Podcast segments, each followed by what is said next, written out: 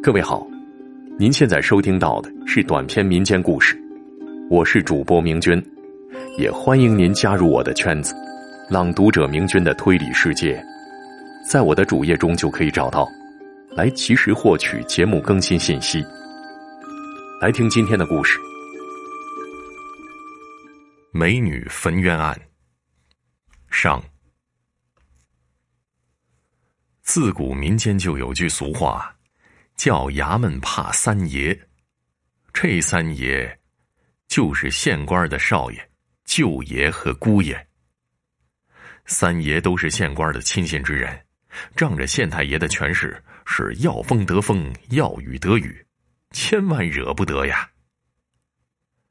这三爷之中，有以衙门的少爷最为惹不得。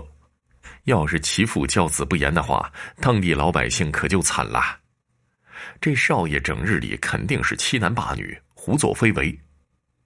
清末时期发生在徽州休宁县的美女焚冤案，涉及三条人命，就是当时县令的少爷所为。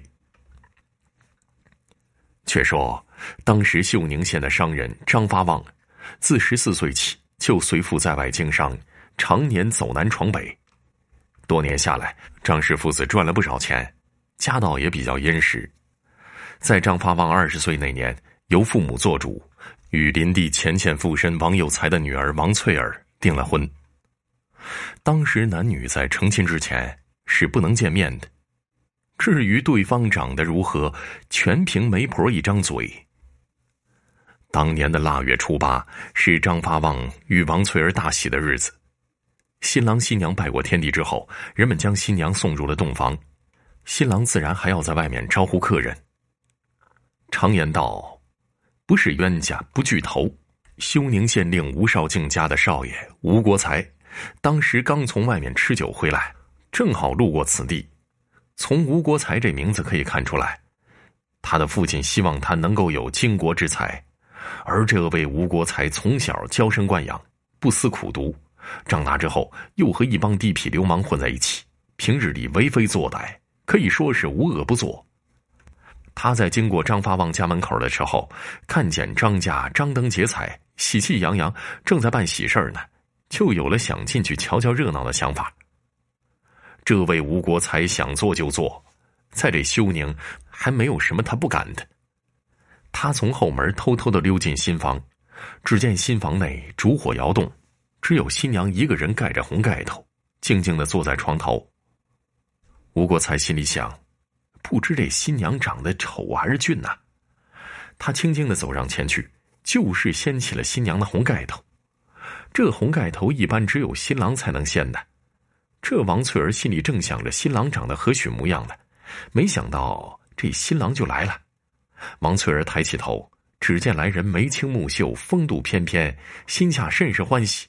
就对吴国才嫣然一笑，却说这吴国才掀起了红盖头，看见新娘娇媚清纯，眉目含情，真是赛过天仙一般呐。吴国才看得呆住了，恰好王翠儿对他一笑，这位无赖就来了胆量，伸手在王翠儿粉嘟嘟的脸上轻轻的捏了一把，王翠儿也不躲闪，这一捏，肌肤果然是如脂如雪。一时间，吴国才心荡神摇，借着酒劲儿，抱起了新娘就向床上推去。三下五除二，把王翠儿脱得个干干净净，自己也脱光了，就与王翠儿行起云雨之事来。吴国才正在兴头上时，猛地听到脚步声响，只见新郎张发旺酒气熏天，摇摇晃晃的，一边往里走，一边叫着：“娘子，娘子，我来了。”吴国才大吃一惊，酒醒了大半赶紧爬起来穿衣服。张发旺进得房内，见一人正与自己的妻子行那苟且之事，当下气炸了肺，一边骂一边举拳便打。吴国才被张发旺紧紧揪住，如何能走得脱呀？这无赖被逼得紧了，掏出匕首就向张发旺当胸刺去。可怜张发旺来不及闪避，当下被刺中心脏，就地倒下。不一会儿就死了。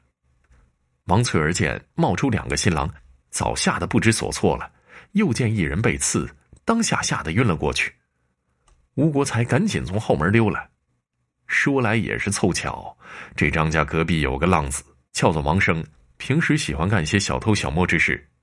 当天夜里，他在张家前院混吃了一顿酒宴，在酒宴上听说新娘的嫁妆非常丰厚，光金银首饰就有二十多种，就想何不到后院去碰碰运气呢？要是能偷到的一两件一年的酒钱就有了着落。趁人不注意，他偷偷来到新房内，只见新房内一片漆黑，刚进门还未来得及偷到东西，脚下就被什么东西绊了一下，摔了一跤。王生顺手去摸，却摸到了一具尸体，还有黏糊糊的血呢。当下三魂吓掉两魂半，赶紧爬起来溜了。回来之后，王生惊魂未定，心想这没事倒大了。低头时看见自己刚买的一双新鞋沾满了血迹，心想此物不宜久留啊。当下也不再心疼了，拿起来扔到街口的深井中去了。却说。新房内的王翠儿苏醒之后，大声尖叫。张发旺的父母及家人匆匆赶来，见儿子已死，悲痛欲绝。第二天清晨，就与儿媳一道，匆匆到衙门报官。今天的故事就为您播讲完毕了。如果您喜欢我的演播，记得关注我。感谢您的收听。